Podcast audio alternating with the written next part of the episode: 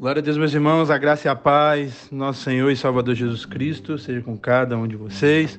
Vamos para mais uma exposição, seguindo esse momento tão importante de exposição da santa e poderosa palavra do Senhor. Hoje nós vamos continuar a exposição do livro de Apocalipse e hoje vamos expor o capítulo 5. Capítulo muito rico, como sempre, não tão grande, é, 14 versículos, mas vai abençoar muito a minha e a sua vida.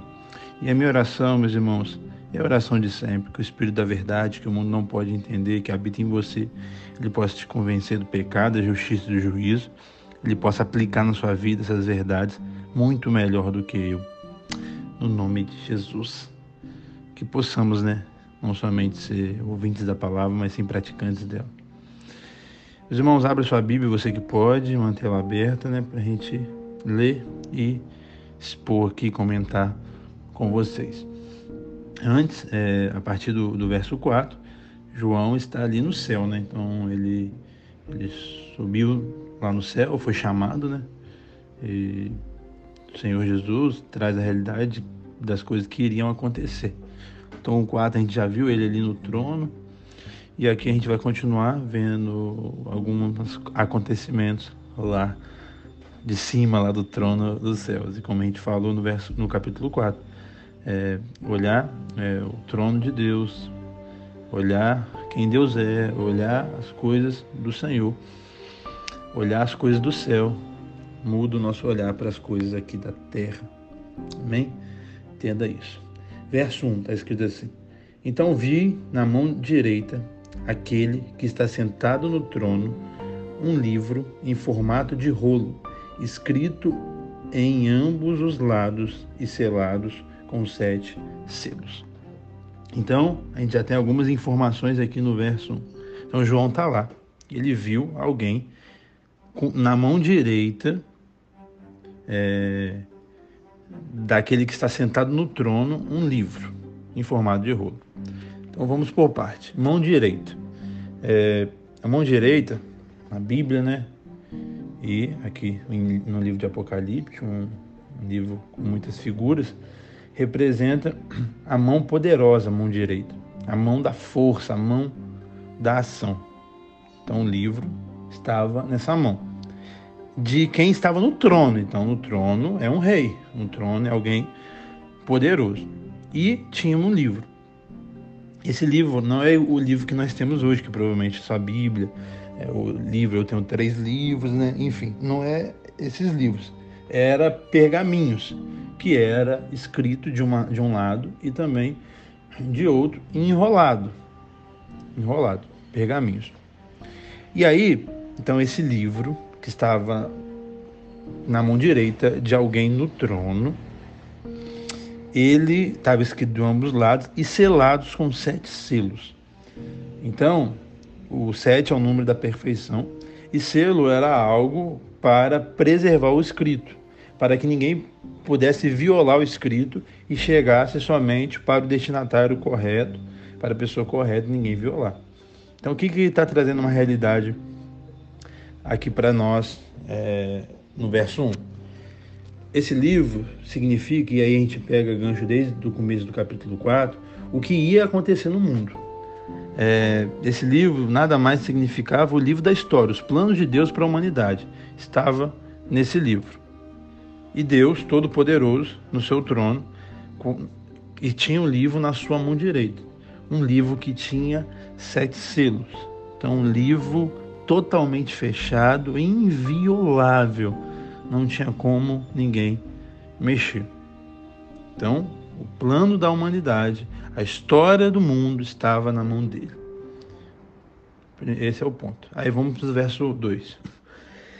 Vi um anjo poderoso proclamando em alta voz: Quem é digno de romper os selos e abrir o livro? Esse anjo poderoso, ele faz essa pergunta. Ele pergunta aos céus: quem pode abrir esse livro, esse selo tão inviolável, tão fechado, nessa mão poderosa que vem desse trono. Quem pode pegar o livro da história, os planos para toda a humanidade? E aí, João, no verso 3, relata: mas não vi ninguém no céu, na terra, nem debaixo da terra que pudesse sequer olhar para ele. Meu Deus, que livro é esse? Um livro não tinha ninguém para abrir. Agora João nos dá a informação que ninguém podia olhar por esse livro. Esse era um livro poderoso. Tinha determinações, decretos, é, demonstrações do futuro que ninguém, ou melhor, não qualquer pessoa podia olhar. E mediante esse diagnóstico, no verso 4, João então se desespera. João então chora. Verso 4 está escrito. Eu chorava muito, porque não havia ninguém digno de abrir o livro e de olhar para ele. João, entendendo e refletindo sobre tudo, ele olha para a humanidade, olha para um livro que traz essa realidade e olha para um livro fechado que não pode ser aberto. João, então, mediante a falta da abertura desse livro, se desespera. João representa eu e você, ou melhor, as pessoas que estão no mundo que vivem sem esperança. Não tem esperança que as coisas vão melhorar. Não tem esperança de justiça. Não tem esperança do bem prevalecer. Não tem esperança que as coisas vão melhorar. Não tem esperança nenhuma. Por isso, desespera. Esse é um, uma reflexão para mim e para você. Sem esse digno que vai aparecer daqui a pouco, que é no verso 5, nós desesperamos. Talvez é, o diagnóstico do seu desespero nada mais é do que esse, porque você não tem esse digno na sua vida. Porque quando ele estiver na sua vida, tudo acabará, tudo mudará. Você agora não terá falta de esperança, e sim uma esperança abundante. Talvez o seu desespero nada mais é porque você ainda não achou o digno e ainda no verso 4, nós entendemos, refletimos sobre o livro, se esse livro é da história da humanidade, do desfecho final, que só Deus pode guiar a história. Existe um fenômeno de pessoas querendo mandar em Deus, querendo pessoas é, que não entenderam a Bíblia e, e não entenderam o que é oração, acha que o que ela orar vai acontecer porque vai acontecer e é isso e pessoas, infelizmente, fazendo papéis de ridículos, querendo mandar em Deus, querendo determinar, sem muita sabedoria. Mas não. O controle da humanidade, da história, não está na minha nem na sua mão. Está na mão de um. Vamos conhecer ele? Verso 5, está escrito assim. Então um dos anciões me disse: Não chore, eis que o leão da tribo de Judá a raiz de Davi, venceu para abrir os seus sete selos. Então, meus irmãos, existe um digno. O digno foi encontrado. E o digno foi o leão da tribo de Judá, a raiz de Davi. Duas características e promessas do Velho Testamento que apontam nada mais, nada menos para Jesus. O convite do ancião para João é que ele não possa chorar, porque existe alguém que é digno. Meus irmãos, não chore, porque existe alguém que é digno. Não chore, porque existe alguém que está no controle. Não chore, porque existe alguém que conquistou esse poder. Por mais que ele sempre foi Deus, mas mediante a sua obra, ele de alguma forma conquista essa autoridade porque ele venceu. Ele venceu e ele então é digno de abrir os selos. Eu não sou, ninguém é, mas ele é. Eu e você temos que entender essa realidade. Só ele é digno. Ele pode abrir, pois ele venceu. Verso 6. Depois eu vi é, um cordeiro que parecia ter estado morto em pé no centro do trono, cercado de quatro seres viventes e pelos anciões. Ele tinha sete chifres, sete olhos, que são os sete Espíritos de Deus enviado a toda terra. Então, João viu é, o cordeiro, que parecia estar morto, mas estava em pé. Esse é o nosso Deus, que se sacrificou, que morreu sim, mas ressuscitou ao terceiro dia. Ele ao mesmo tempo é o leão, ele é o cordeiro.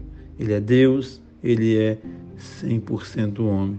Está cercado pelos quatro seres viventes, que a gente já refletiu no capítulo 4. Você que não ouviu, vai lá ouvir. E também pelos anciões. Ele tinha sete chifres e sete olhos. Chifres é, traz uma realidade de poder. Então, está é, tá falando ali da onipotência desse cordeiro, no caso de Jesus. E os sete olhos é, traz a realidade da onisciência, ou melhor, da, da onisciência, realmente, que ele sabe de tudo, ele olha tudo, ele está no controle de tudo. E também é, o sete espírito da onipresença, que ele está no, em todos os lugares. E aí é, traz essa realidade para João, para mim e para você, desse Cordeiro poderoso. Verso 7. Ele se aproximou e recebeu o livro da mão daquele que está sentado no trono. Então ele, o único digno, que ninguém poderia olhar, que ninguém poderia pecar, pegar, mas ele poderia. E ele se aproximou e pegou. Verso 8. Ao percebê-lo, os quatro seres viventes e os vinte e quatro anciões prostaram-se diante do Cordeiro Cada um deles tinha uma harpa e taça de ouro cheia de incenso, que são as orações dos santos. João traz uma realidade no verso 8, que existe uma taça aonde as nossas orações chegam. Ei, você, meus irmãos, temos que crer na oração. Temos que orar, porque Jesus venceu. Se cremos que Jesus venceu, devemos crer e orar e pedir àquele que está no trono aquele que é soberano, aquele que venceu. Só ora, só intercede, só se relaciona alguém que entendeu essa realidade. Ele tem gente que é muito ignorante, que acha não tem que orar de madrugada porque a fila está menor. Isso nada mais é que você está ferindo a onipresença, a onipotência, a onisciência de Deus. Para nós é inconcebível. Mil pessoas orando ao mesmo tempo e um ouvindo todas essas mil e atendendo essas mil de alguma forma. Realmente, Deus, ele, por mais que nós tentamos explicar, mas nós somos ainda seres limitados. Mas não compare Deus comigo ou com você. Deus é Deus. Então, não é sobre orar de madrugada orar isso e aquilo, isso não existe na Bíblia. O negócio é que a gente tem que orar. Nós temos que nos derramar aos pés do nosso Deus. Verso 9: E eles cantavam um cântico novo: Tu és digno de receber o livro e abrir os seus selos, pois foste morto, e com seu sangue compraste para Deus toda toda a gente de toda nação, tribo e povo. Meus irmãos, o verso 9 nos ensina, além de que devemos adorá-lo, adorá-lo mediante seus atributos, mas principalmente o que me chama a atenção é que devemos pregar o Evangelho. Se cremos que ele já venceu, que ele já comprou pessoas de toda tribo, de toda língua, de todo povo, de toda nação, nós temos que pregar o Evangelho, porque em vários lugares, em vários lugares que nós formos com a mensagem da cruz, terão pessoas que foram compradas pelo Senhor. Então isso é uma motivação para a gente pregar porque Cristo tem os seus eleitos em todos os lugares. E aí você temos que pregar o Evangelho. Verso 10: Tu os constituíste reino e sacerdote para o nosso Deus, e eles reinarão sobre a terra. João traz essa realidade sobre esse reino, sobre esses sacerdotes. Que quem é o sacerdote? É o intermediário entre Deus e os homens dos israelitas, as tribos. E nós agora, de alguma forma, somos esse meio que vamos levar as pessoas até Deus, pregando o Evangelho. Verso 11: Então olhei e ouvi a voz de muitos anjos, milhares e milhares e milhões de milhões. Eles rodeavam o trono, bem como os seres viventes, os anciões. Verso 12: E eles cantavam em alta voz: Digno é o Cordeiro que foi morto, de receber poder, riqueza, sabedoria, força, glória e louvor. Meus irmãos, esse louvor que tem que estar na nossa boca, esse louvor que tem na nossa igreja, nós temos que parar com esses louvores humanistas, falando do eu, do eu, do eu, ah, minha, minha vitória, meu milagre, não sei o que lá. Pare com essa bobeira, nós temos que exaltar o Cordeiro. Você, entenda algo, não é digno de receber poder mas ele é. Você não é digno de receber riqueza, mas ele é. Você não é digno de receber sabedoria, mas ele é. Você não é digno de receber força, mas ele é. Você não é digno de receber honra, mas ele é. Você não é digno de receber glória, mas ele é. Você não é digno de receber louvor, mas ele é. Eu e você temos que entender realidade, essa realidade e não buscar isso. Se de alguma forma recebermos, será pela graça, misericórdia do Senhor e não pelo nosso network, e não pelos nossos esforços. Tudo que a gente receber tem que ser vindo do nosso Deus. E nunca vamos merecer. Ele se merece, você não merece, em hipótese nenhuma. Verso 13: Depois ouvi todas as criaturas existentes no céu, na terra, debaixo da terra e no mar, tudo que nele existe, e dizia: Aquele que está sentado no trono e o Cordeiro, seja o louvor, a honra e a glória para todos sempre. Verso 14: Os quatro, os Quatro seres viventes dizem amém. Os anciões prostam e adoram. Meus irmãos, olha como Deus não precisa da sua adoração. Ele já é adorado. E eu e você que precisamos o adorar. Porque mediante a adoração que nós prestamos a Ele, nós somos abençoados, nós somos fortalecidos, nós somos vivificados, nós somos abençoados mesmo. Quando eu falo abençoado, não é sobre financeiro, e sim sobre a verdadeira bênção, que é a paz de Deus, que é a presença do Senhor, que é fazer as coisas certas, que é ser fortalecido no nosso espírito e você precisamos adorar. Ele não precisa da nossa adoração, ele já é adorado. Mas nós temos o privilégio de adorar o Rei dos Reis e o Senhor dos Senhores. Então, o nosso Deus, ele está no trono. O nosso Deus, ele tem o livro na sua mão. E a partir do capítulo 6 nós vamos ver as aberturas dos selos e o que está acontecendo e o que vai acontecer no curso de toda a história. Entenda algo a história não está na mão de nenhum homem, do diabo, da direita, da esquerda, do Elon Musk, do X, do Y. A história está na mão do nosso Deus Todo-Poderoso. Ele está no trono. E você temos que crer nisso e nunca duvidar dessa informação. Ele é digno de abrir. Ele é digno de ter o livro na sua mão. Nós não somos, mas ele é.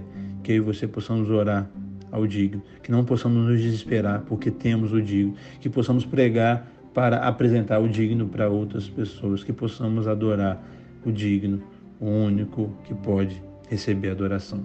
Que Deus assim o abençoe e que você possa compartilhar é, essa mensagem para que mais pessoas sejam abençoadas.